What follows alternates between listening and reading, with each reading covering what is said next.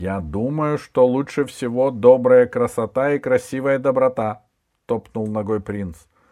Он не привык, чтобы в жизни что-то шло против его желания. Но это мы еще посмотрим. Вернее, пусть принцесса на меня посмотрит, прошептал красавец и пришпорил коня. А, Чё? а что если устроить как две, две жены? Есть два, два своих... Так не бывает. Это в арабской сказке только может быть две или три жены. А тут будет мужа. Ну, такого не бывает.